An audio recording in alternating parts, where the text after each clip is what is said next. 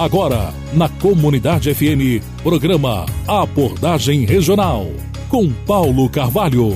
Os fatos, prestação de serviços, opinião. Abordagem Regional. A notícia com responsabilidade.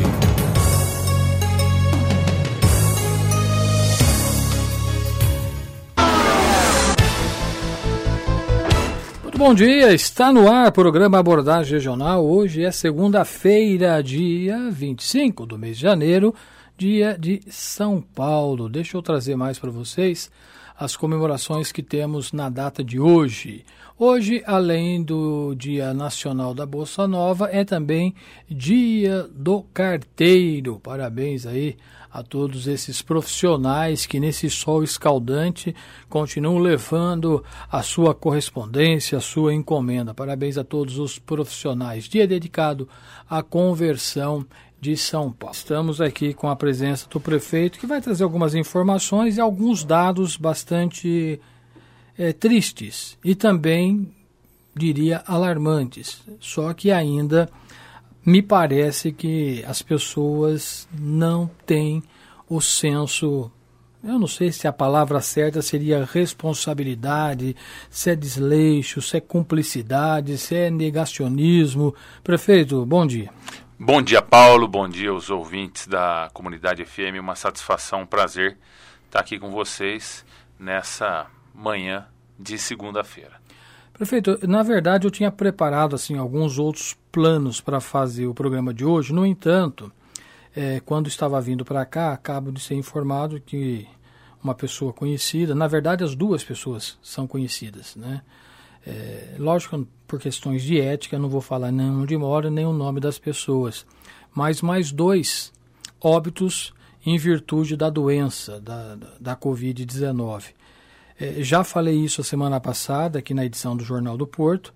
É, tenho impressão que é um dos piores momentos que estamos vivendo, afinal de contas, a, a, a UTI está totalmente ocupada e as mortes estão aí, infelizmente, já passamos, está chegando em 50 mortes, né? 49, era 47, duas mortes, 48, 49, é isso? Ou 48? Vamos confirmar já. Só para eu não falar besteira, mas é porque eu não lembro se, se a, eu já computei a de onde estava 47, né? Mas se foi isso, deve estar é, tá chegando em ah, 49. 49. 47, 40, duas que foram. É, um foi na madrugada de. Nessa madrugada. Nessa madrugada e né? o outro agora no início agora, da manhã. Enfim, então são realmente 49 óbitos. Já passamos da casa de 2 mil infectados. É, é, medidas estão sendo tomadas. Acabei de falar na abertura do programa sobre o plano laranja, aos finais de semana a fase vermelha, mas me parece, prefeito, pelo menos é o que nós temos vendo em algumas reportagens, eu acabei de ver uma agora na, na, na, Globo, em Leme, uma festa com muita gente. Chega informação que aqui também teve festa, mas pessoas, eu não sei porquê, eh, não fazem as denúncias. Eu queria até que o senhor explicasse um pouquinho sobre isso, porque pelo pouco conhecimento que eu tenho em legislação, o fato de você saber de um crime e não notificar o crime, o senhor também está cometendo o crime. Eu estou equivocado, prefeito? Não, é você saber de um ato que é contra a lei e não tomar as providências ou não denunciar as autoridades competentes também é um crime, um crime de omissão, né? E a nossa chateação, Paulo, você sabe que eu sou meio bocudo, escracho um pouco mais as coisas. Inclusive falaram no, no, no, no último áudio, que inclusive eu repercuti aqui, que o, o prefeito está bravo. Não é nem questão de estar tá bravo ou não, eu acho assim, nós somos as mesmas pessoas dentro e fora do cargo, concorda? O Paulo que a gente vê aqui na rádio todos os dias é o mesmo Paulo que se eu for lá no Águas Claras, na rua 5, for tomar lá um café, vou encontrar o meu amigo, o mesmo amigo Paulo. Então, não é porque é o prefeito que vai ser um Rômulo diferente, tá? E eu me envergonho em saber que o poder público tem que ser babá da sociedade. Porque não é essa a função do poder público. As pessoas deviam ter consciência. Consciência. Eu contei na inauguração da Unidade de Saúde da Criança na sexta-feira. Nós fizemos lá um ato simbólico, não foi nem uma inauguração, só para entregar, até por conta das vacinas estarem sendo guardadas lá, então o prédio já está sendo utilizado. E eu contei que nós, em dezembro, eu e a Bianca fomos visitar meus avós. Agora, depois desse dia, não, não voltei lá, só por telefone. No dia 19 de dezembro, aniversário do meu avô, e fazia tanto tempo que eu não via eles, e foi um negócio tão natural que eu cheguei, ele veio me receber na porta, eu dei um abraço nele para dar os parabéns. Cometi esse ato falho, né? Não deveria, por conta do, do risco epidemiológico. E dei um abraço nele, os parabéns, não sei o quê, e aí me arrependi, pedi desculpa ali na hora, né? E sentamos, tomamos um café, batemos um papo. Na hora que nós fomos embora, eu fui dar tchau para meus avós. Primeira coisa que meu avô fez, não precisa abraçar não, viu? Ou seja, ele consciente, né? Agora, se essas pessoas vão nas festas, organizam as festas, além de estarem cometendo um crime, e a importância de denunciar para o 190 da Polícia Militar, denunciar para as autoridades competentes, é que essas pessoas que estão frequentando esses ambientes são completamente irresponsáveis e colocam em risco não a vida daqueles que não vão na festa, colocam em risco a vida dos seus familiares. Então vão pagar um preço caro por isso. E não é o nosso desejo, não é a nossa torcida. Aí eventualmente alguém pode dizer, mas Rômulo, liguei no 90 e não tomar atitude, liguei no 53 e não tomar atitude. Aí já pula de esfera. E a importância de usar as ouvidorias. Eu sempre explico certinho para as pessoas para que saibam. Você soube de algo, ligou para a autoridade competente e não tomou a atitude, você pode registrar uma queixa na ouvidoria, porque todos os servidores fiscais, policiais, guardas, eles são regrados por um ordenamento da instituição. E se eles não cumprirem aquilo que lhe é obrigação, são passíveis até de demissão. Então, é, infelizmente, nós não podemos responder por todos os servidores públicos, mas é essencial que a denúncia aconteça para que não ocorra omissão. Né? Então, esse é o nosso, esse é o nosso é, desejo. Paralelamente, a gente vê um movimento, por exemplo, de alguns donos de meios de alimentação que no final de semana postaram vídeos, eu não sei se são aqui ou não, de festas ou não, que aconteceram e falam: ah lá, nós sem poder trabalhar e esse pessoal aglomerando. Também não é uma postura adequada, porque a desculpa do ah, eles estão aglomerando lá. Eu vou aglomerar aqui. E eu não posso aglomerar aqui, não é o senso da responsabilidade. É, eles não deveriam estar lá e eu, infelizmente, estou pagando um preço, que a gente sabe que o, o meio de alimentação está pagando um preço, não é porque a gente quer, até por conta de um decreto estadual, e infelizmente é, isso pode piorar o cenário epidemiológico e demorar mais para voltar ao nosso mais razoável possível do normal, né? Mais próximo possível do normal. Então, todos têm que dar a sua contribuição. É esse o nosso pedido, o nosso desejo. As vacinações começaram na sexta-feira. Acredito que hoje ou amanhã nós já vamos terminar a aplicação das 520 doses, né? Faltavam algumas no hospital ainda e algumas é, dos nossos colaboradores da Secretaria de Saúde. Então, todos os motoristas da Prefeitura da Saúde estão sendo vacinados, é, também aí nossos enfermeiros, os médicos, aqueles que atuam na linha de frente, os colaboradores do hospital. Na sexta-feira eu tive lá, após a entrega da unidade da saúde da criança, participando da primeira vacinação, foi o Emerson, o Nenê, um, um enfermeiro que atua na UTI de Covid-19, então um ato simbólico, é uma esperança para todos nós, mas vai longe, vai longe. Nós devemos receber aí mais algumas vacinas agora das, da, de Oxford, né, que o governo federal conseguiu importar. Se 6 milhões de doses distribuídas no Brasil, nós recebemos 520, 2 milhões, vamos fazer uma conta? É. Hã? Vai ser bem. Sei, 200 vacinas, no máximo, né? Aproximadamente. Então, vejam só a dificuldade. E continua não atendendo nem os profissionais. Nem né? os profissionais da saúde. Aí, qual é a próxima remessa? A próxima remessa é que o governo do estado deve produzir, se chegar ao suprimento da China, que está faltando, estão brigando lá em cima para receber, 44 milhões de doses.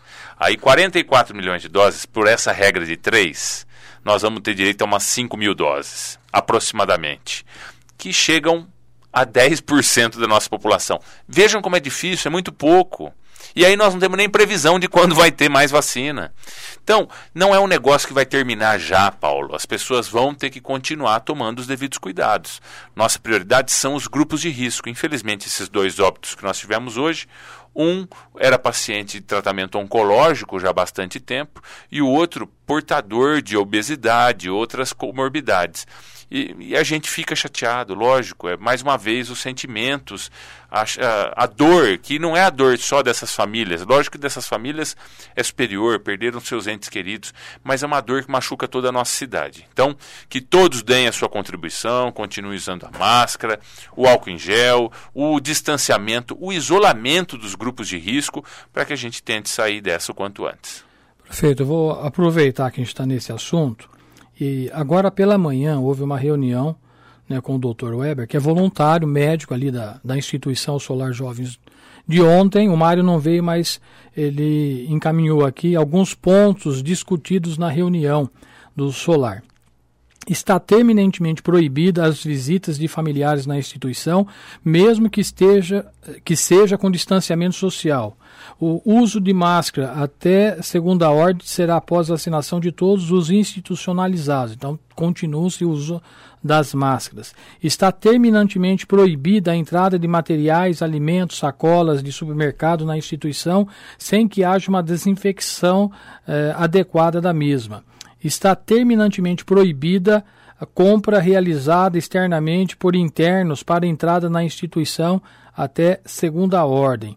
Algumas orientações: o uso de alvejante como cloro frequente em vasos sanitários para desinfecção total dos microrganismos, a desinfecção com álcool 70% com maior frequência em todas as superfícies, o uso de máscaras para todos os colaboradores da instituição quando em contato direto com os institucionalizados que está obrigatório o uso delas, e a desinfecção de carro com álcool 70% passando em todas as superfícies. Ou seja, hoje teve uma reunião e o Dr. Eber, que é médico voluntário, trouxe aí algumas orientações e algumas restrições. E graças a Deus, a, a nossa instituição aqui não teve é, problemas maiores por conta de todas as normas serem tomadas. Inclusive, o Mário disse que até outras doenças, como resfriados, outros tipos que eram comuns né, na época do inverno, não ocorreu esse ano por conta de toda essa precaução. Não só evitou a, a, a transmissão do Covid, como evitou outras doenças de cunho respiratório. Né, Bruno? E exato, para você ver a, a, condição de contaminação quando nós temos a interação social, né? E nós não desejamos parar de ter interação social, porque da nossa cultura, ainda mais o brasileiro, né?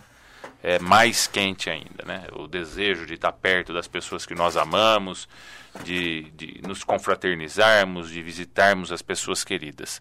Só que, infelizmente, esse não é o momento. Então, a gente pede a atenção de todos, a orientação aí que foi dada dentro do solar pelo Dr. Eber é mais do que razoável, né? E nós agradecemos o Eber pela sua atenção com a instituição e nesse sentido que todos aqueles que estão nos acompanhando continuem tomando os devidos cuidados. Muito bem, são 11 horas 33 minutos. Se você tiver alguma dúvida e quiser encaminhar, agora o nosso WhatsApp também é o nosso telefone fixo, inclusive em áudio, tá? 3585-2602 e por telefone também.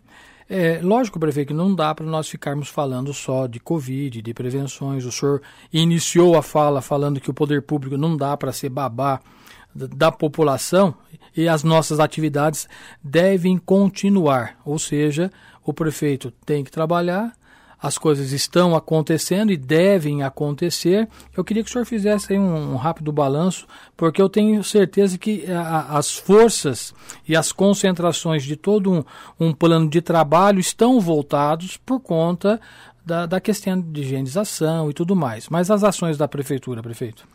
Continuam acontecendo. Né? Nós entregamos aí na sexta-feira passada a unidade de saúde da criança.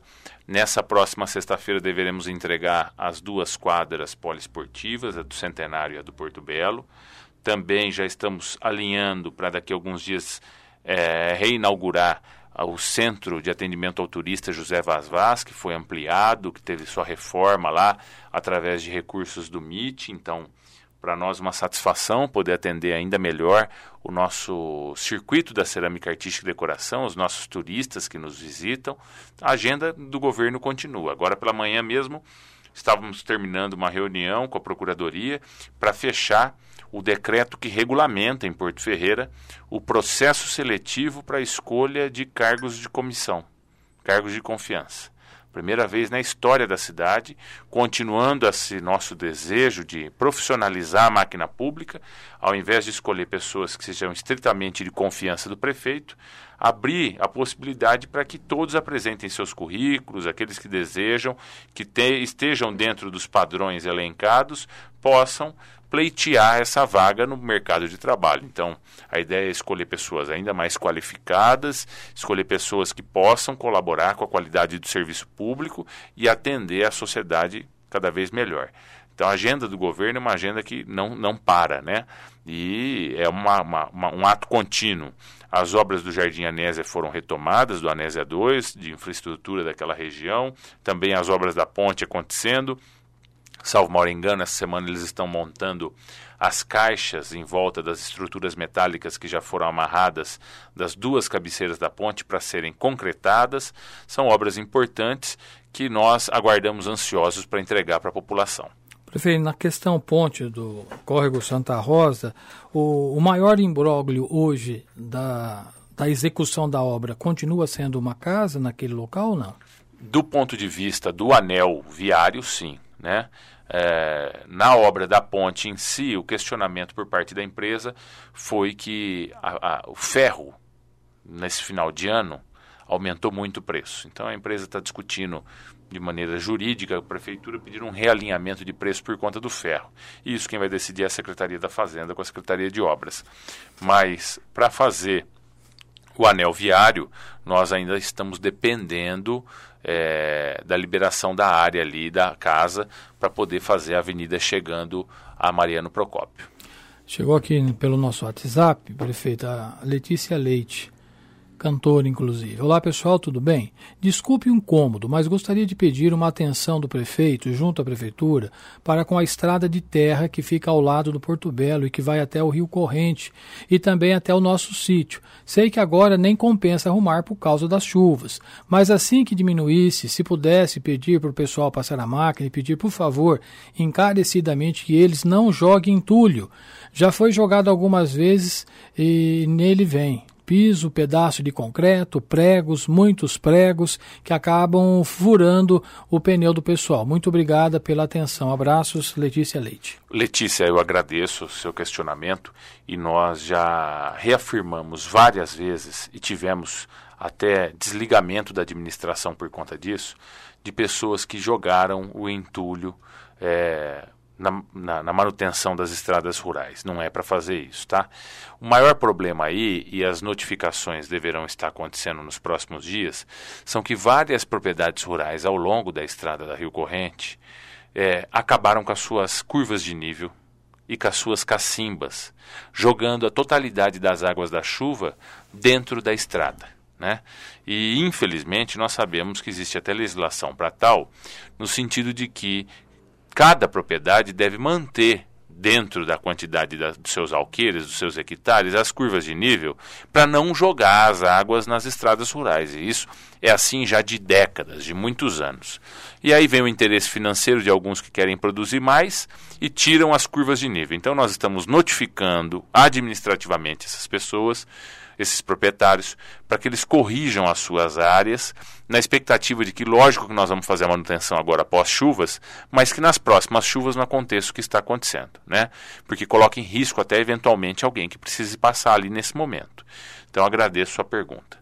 Prefeito, já que entramos na esfera, né, estradas e sinais, não só do Rio Corrente, mas outras tantas, a que vai aqui para Pirassununga também, inclusive algumas pessoas continuam jogando entulhos, não só ali, como em alguns terrenos baldios, é, Semana passada mesmo, subindo ali a Manuel da Silva Oliveira, que é justamente aonde tem o ecoponto, a dois quarteirões, um pouquinho para baixo do MRC, tábuas, guarda-roupas, camas, ou seja, estava a 200 metros do ecoponto, as pessoas vêm de condução e largam ali. Não, não consigo mensurar como é que pode o cara saber que a 200 metros tem um ponto e joga na rua? Mas, enfim, são problemas que a prefeitura vai ter que, aos poucos, ir resolvendo também, né, prefeito? Não e a ideia dúvida. de ter a Secretaria de Meio Ambiente e Zeladoria parte desse pressuposto, do desejo de fazer um, um equipamento administrativo para se debruçar sobre a política de resíduos, sobre as políticas ambientais, sobre a zeladoria,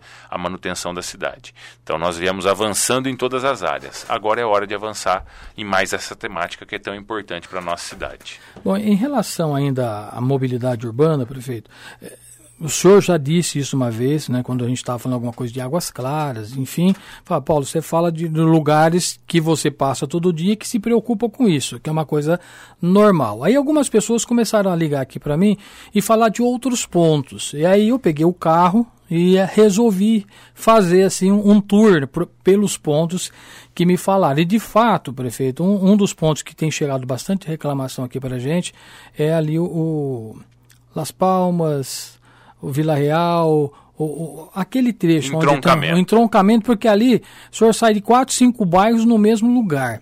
Existe alguma previsão? Como é que está? Porque a, a estrada é, é, do DR. Sim, né? e nós não podemos nem mexer Exatamente. Nisso. No entanto, os bairros têm que usar aquela estrada. Como é que está essa negociação?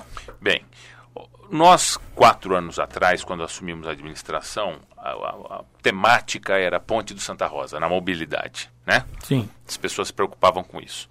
Nós tiramos do papel, está acontecendo lá a obra da construção da Ponte do Santa Rosa, que é uma solução de mobilidade para as próximas décadas, ligando a região leste, sudeste, sul e central. Nas eleições, ninguém questionava a condição da mobilidade da Zona Norte.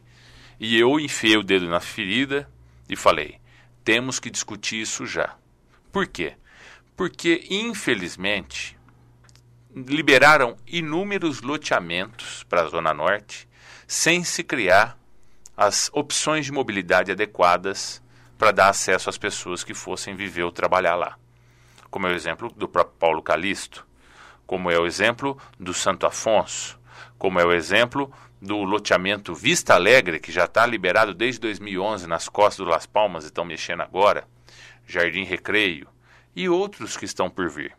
Então, é, se tivessem obrigado os loteadores, quem ganha dinheiro fazendo loteamento, a bancar as obras de infraestrutura, hoje a população que mora lá não pagaria esse preço. É exemplo do que nós estamos fazendo com a empreendedora que quer fazer um loteamento depois do Zé Gomes, um loteamento de mil lotes. Eu falei, não, eu autorizo fazer, desde que você faça a continuação da comendadora Sai de Taiar até o final do seu loteamento. Ah, prefeito, mas vai dar quase um quilômetro e meio na Estrada Velha de Escalvado. Desculpem o termo, problema do loteador. Ele vai ganhar dinheiro com isso. Se não tiver esse novo acesso, eu não autorizo fazer o loteamento. E ponto final. O interesse público acima de qualquer coisa.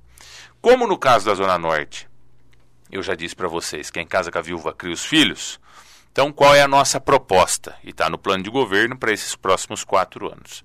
A construção de um anel viário ligando a nova ponte do rio Mogi, Arcir de Areta Barcelos, fazendo uma avenida de alça de acesso pela esquerda que passa entre Cristo e Jardim das Palmeiras, passando pelo lado do terreno da Ideal, e um pontilhão sobre a SP-215 que chegue na Avenida do Santo Afonso que essa avenida dá acesso à lateral do Las Palmas e chega nesse entroncamento que você acabou de dizer.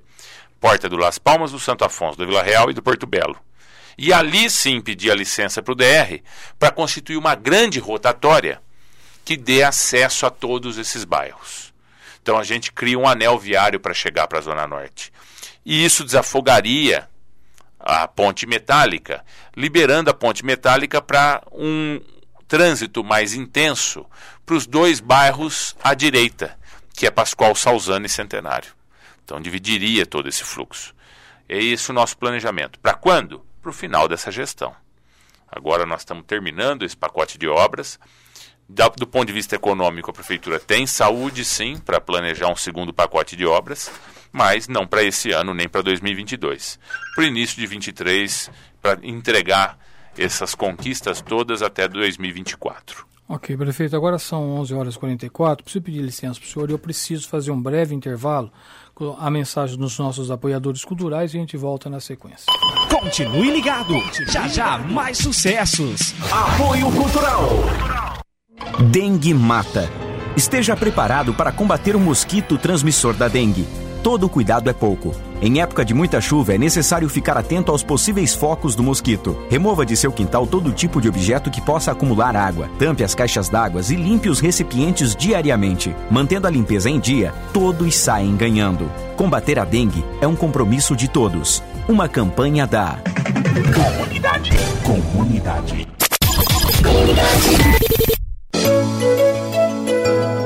Hospital Dona Balbina.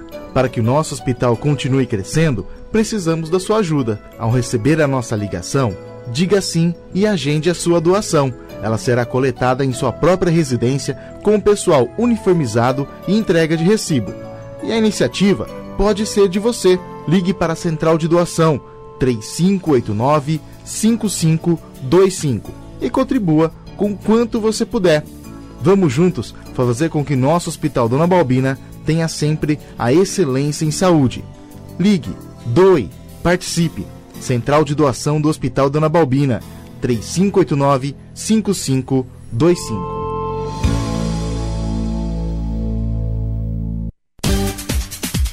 Agrosete, rações, medicamentos, produtos PET. Você encontra aqui. Tradição e qualidade que você já conhece e confia. As melhores marcas e os melhores preços da cidade. E mais, a Agrosete conta com disque entrega. Precisou é só ligar. 3585 4540. 3585 4540. Vem pra cá, na Avenida Engenheiro Nicolau de Vergueiro Forjás. 199, Centro. Para facilitar clientes da Agrosete, podem estacionar no pátio da FEPASA.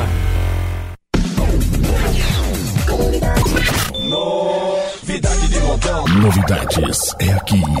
105,9. Para todo mundo ligado.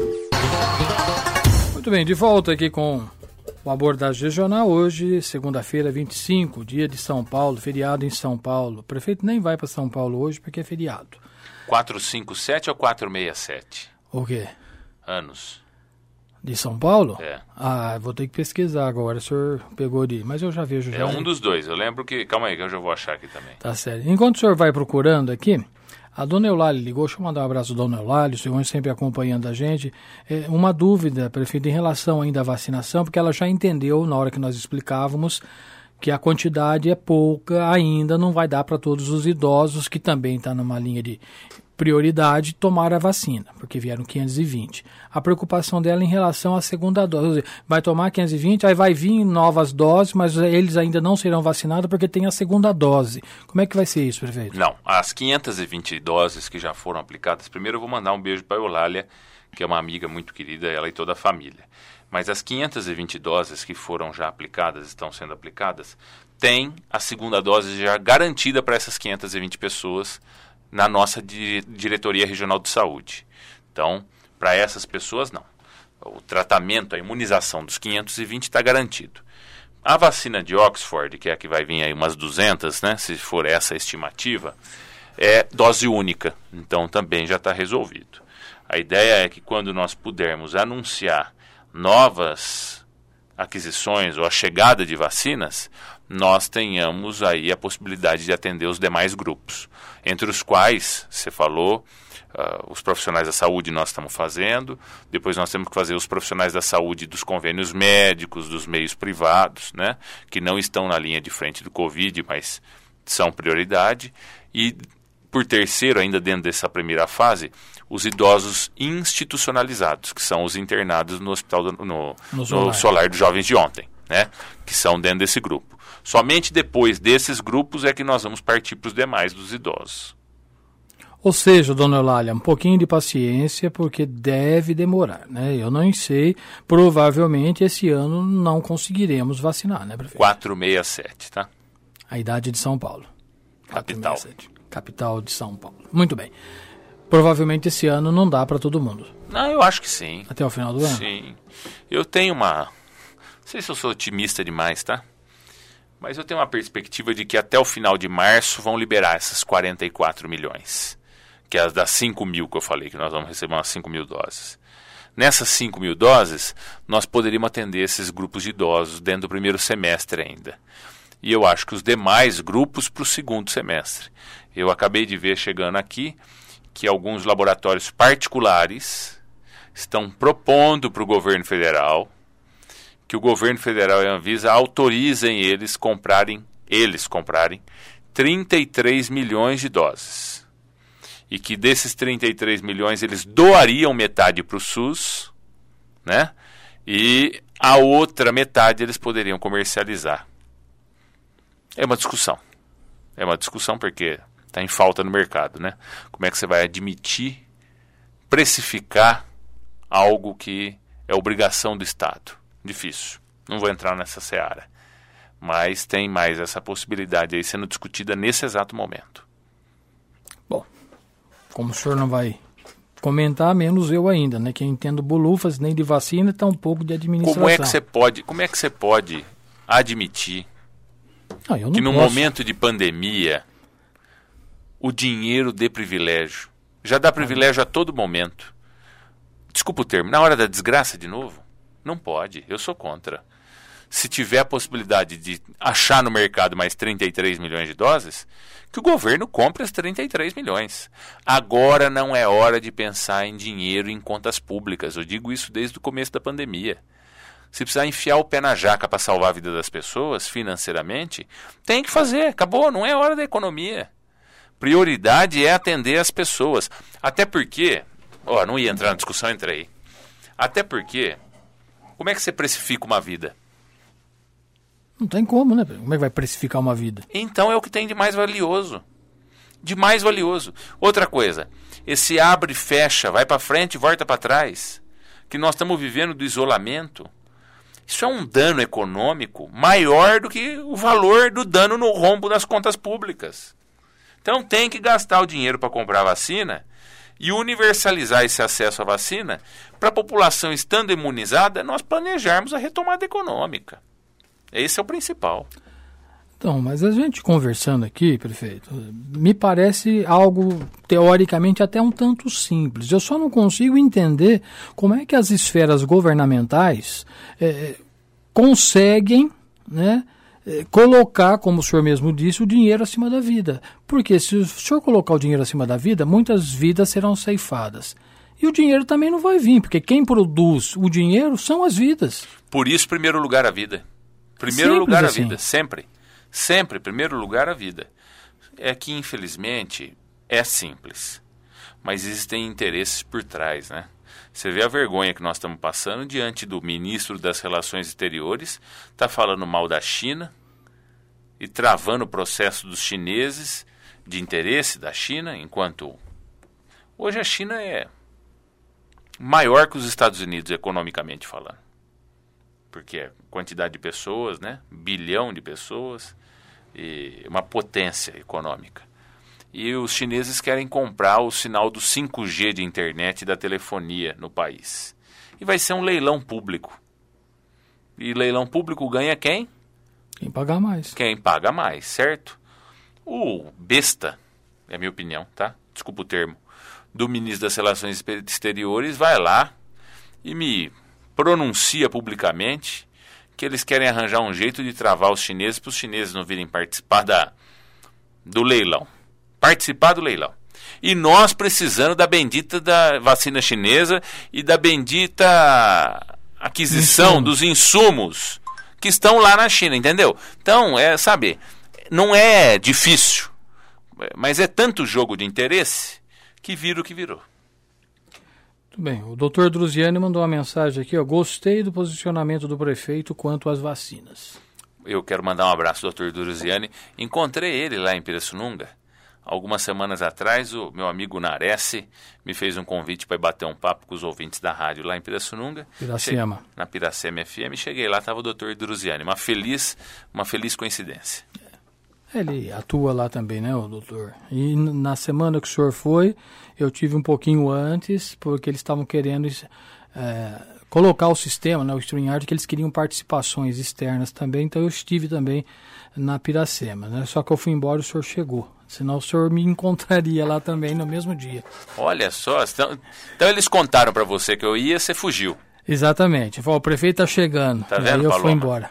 Se fosse você, ele ia esperar, mas como era eu. Mas foi, foi numa terça, se não me falha a memória. Acho que foi uma Uma terça-feira, terça-feira. Eu estava vindo de Leme e passei para passar o sinal e estava vindo, ainda tinha que chegar para as 11 aqui, né? O programa, falou, o prefeito deve vir. Depois eu acompanhei o senhor, viu? Para o senhor não ficar triste, eu fiquei vindo. Ah, então tá bom. Sinto-me lisonjeado. Muito bem, agora são 11 horas e 54 minutos. Dá tempo ainda, prefeito, de findar aqui o nosso bate-papo, falando sobre hoje, é, reinicia os trabalhos da Câmara Municipal. As sessões, né, que na verdade já, já estão é, fazendo reuniões, atuando, mas hoje é uma, uma sessão importante, o senhor sabe disso, que já passou por lá, porque deverão ser votadas as comissões. O senhor, como é administrador, passou pela Casa de Leis, eu queria que o senhor falasse qual é a importância dessas comissões para nós leigos. Ah, para que comissão? Por que, que tem que ter três vereadores, tem que ter um é, presidente da comissão, enfim, o que, que especificamente isso importa e qual o relacionamento dessas comissões com a administração pública? Bem, as comissões, elas são temáticas, né? Então a importância delas se diz respeito à representatividade das áreas. Por exemplo, quando eu estive lá na Câmara, eram seis comissões, hoje são nove. Eram seis comissões. Minto, cinco no primeiro momento. E eu não me conformava de não ter a Comissão Municipal de Educação. Como é que um tema tão importante não tinha uma comissão específica na Câmara? Fiz o projeto de resolução e lá nós criamos, com apoio dos demais vereadores à época, a Comissão de Educação. Eu fui até o primeiro presidente da Comissão de Educação. E é, a partir do momento que existe a comissão, todos os projetos sobre aquele tema devem ter parecer emitido pelos membros da comissão. Então, essa é uma relevância muito importante, por quê? Porque permite que a área seja representada em cada discussão do projeto. Ah, mas os 11 não vão discutir isso, mas a discussão em plenário se dá de forma macro, uma forma superficial, uma forma de mérito e não das suas minúcias. Por exemplo, um plano de carreira da educação. Vá? Vamos trazer essa temática, essa discussão dos profissionais da área de educação. É a comissão de educação quem convoca as audiências públicas para ouvir os professores, para propor emendas, para poder fazer as alterações necessárias. Outra comissão que foi criada na época que eu estava lá, segurança e mobilidade. Era uma comissão que não, não existia, uma área que não era representada. Agora tem essa comissão. A própria comissão de justiça e redação, que é a comissão que avalia todos os projetos, todos os requerimentos, todas as emendas, quando elas são apresentadas na Câmara sobre o quê? Sobre a sua constitucionalidade, se ela está de acordo com a lei federal, se ela está de acordo com a lei estadual. Então, é um meio com que os vereadores podem examinar de forma mais minuciosa as temáticas. Muito bem. 11h57, inclusive, como a gente falou de, de retorno. Eu fui convidado. Hoje eu vou participar da sessão. Ah, É, quatro anos atrás, com o Miguel, presidente, nós iniciamos uma formalidade que eu sempre achei que devia existir e os meus antecessores não está no papel, mas eu acho que culturalmente a moda pode ficar depois que eu passar pela prefeitura, terminar minha, minha participação à frente do executivo, que é o prefeito participar da abertura do ano legislativo. Porque mostra não um entrosamento, mas mostra o diálogo, o, o espírito cívico de união. Então, eu fui em 2017, em 18, em 19 e em 20, na primeira sessão de cada um desses anos, para desejar aos vereadores um bom ano legislativo. Aí os presidentes foram Miguel e o Gustavo, me permitiram o uso da palavra, e lá eu fiz um discurso nesse sentido, demonstrando a pauta do município, o desejo de que todos nós possamos caminhar juntos. E o presidente Alan, semana passada, me fez uma visita e me levou um convite formal solicitando que eu pudesse estar lá participando da primeira sessão legislativa do ano para dar as boas-vindas ao ano legislativo. Bom, caso lhe seja concedido a palavra, lembre-se que a Rádio Comunidade estará transmitindo a sessão. Ok, confirmado. Eu não estarei lá, mas estarei aqui através do link fazendo a, a transmissão. É um jeito de eu matar a saudade da tribuna da Câmara. É verdade. O prefeito, em relação à nova secretaria que deverá ser implantada, tem que ter um projeto, tem que passar pela casa. Já está pronto? Como é que está os trâmites disso? Projeto deve ser enviado para a Câmara até a próxima quinta-feira porque além da criação da secretaria, nós estamos institucionalizando outras questões, tais como o próprio processo seletivo para a contratação de cargos comissionados em algumas áreas técnicas. Então, é uma reforma que vem no sentido de profissionalizar ainda mais o serviço público. Né? É, lembrando que ela não vai ter aumento de despesa na folha, porque o único cargo a ser criado de maneira direta é o cargo de secretário, né, para a Secretaria de Meio Ambiente e Zeladoria, e para isso nós estamos extinguindo outros cargos na folha. Então isso não deve dar aí um, um, um aumento na folha, pelo contrário, a ideia é gerar uma economia. Pontualmente meio-dia. Obrigado, prefeito, e até segunda que vem. Eu que agradeço, Paulo, sua atenção, dos ouvintes da comunidade FM, da direção da rádio também. Agradecer aqui a presença da Paloma, que agora eu vou embora, eu vou ouvindo vocês participarem aqui com a Paloma, sempre suas explicações, seus ensinamentos, suas reflexões. Desejar a todos uma excelente semana e que Deus continue abençoando Porto Ferreira.